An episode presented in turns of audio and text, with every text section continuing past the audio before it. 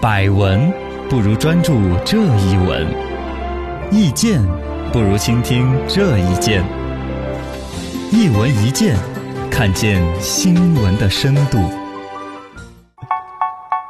来说一说快递收费要调整喽。最近呢，申通、圆通、中通、韵达和顺丰陆续发布了二零二零年春节期间的服务公告，其中呢，顺丰和韵达明确会在春节期间加收服务费，其实这个呢，春节人家搞得恼火，加收一点儿，现在多少也都能还理都解在搞。你滴滴不是也在发吗？对啊，二零二零年春节公开信就说的是春节司机要收服务费，嗯，呀，还可以定制什么春节补贴啊，反正几大措施而且这些东西全给司机，啊，也就原来大家比较诟病嘛，你嗯这个打的越来越贵，结果司机那儿说分的钱越来越少，对平台黑，所以他这次算捞了一个点赞的一个事情啊，啊，加了一个专门对司机的人文关怀啊，对，其实乘客也你买挺单，对你最关键，你乘客也那个也得福啊，就是嗯不然大春节谁出来跑车啊？对呀，没人你打不了车哦呀，另外，其实包括你看有些家政服务人员、家政公司啊，过年这个月要么我要回老家过春节，对，要上班，有我加绝工对要资加钱，对加个百分之一二十都是常态。然后各大快递公司现在发出来的都说的是我们春节是不打烊的，嗯，但其实呢都要涨一些价，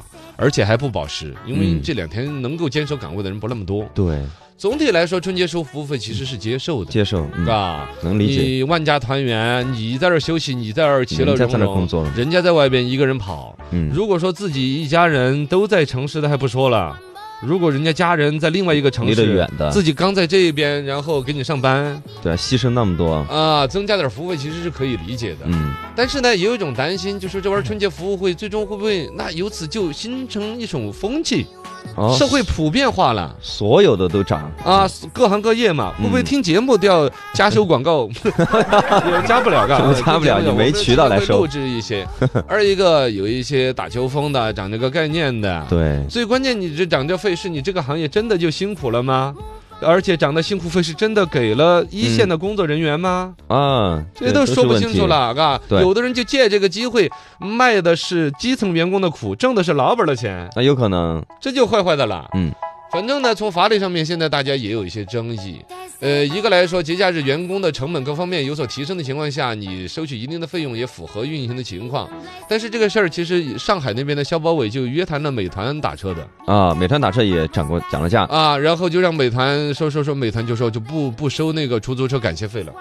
啊，滴滴才是大头啊！你把美团约个什么谈呢？是吧 你有本事你约谈美滴滴滴啊呀！搞是搞不懂，懂搞不懂哎上海消保也做得好，是是是是有一得二。这个本身呢，这是对于这个有一些服务行业的从业者的一个人文关怀，嗯其实是很有温度的一个事情，是吧对？，真正的问题就是保证从业者的权益，难道只有涨价这一条路吗？你说的是一线工人的工那个更辛苦了，你企业直接补贴呀，啊，加班工资给人家呀，对呀，你平台一年挣了三百六十天的钱，嗯这五天儿你补贴不行吗？是啊你，企业的责任感，这个你比如说这儿有什么捐款呐、那儿要什么奉献，你都愿意给，自己的企业员工不能给吗？对是不是吗？对，这个二一个呢，这个所谓的春节服务费，最终有没有进入到一线从业者的口袋里边，嗯真正奉献了春节时间的，对，这都是问题，而且真要普遍化之后，民生国际的影响，消费价格，春节这段时间消费全部都要涨价，涨得还更厉害，是不是吧？嗯， CPI 的管控啊那些。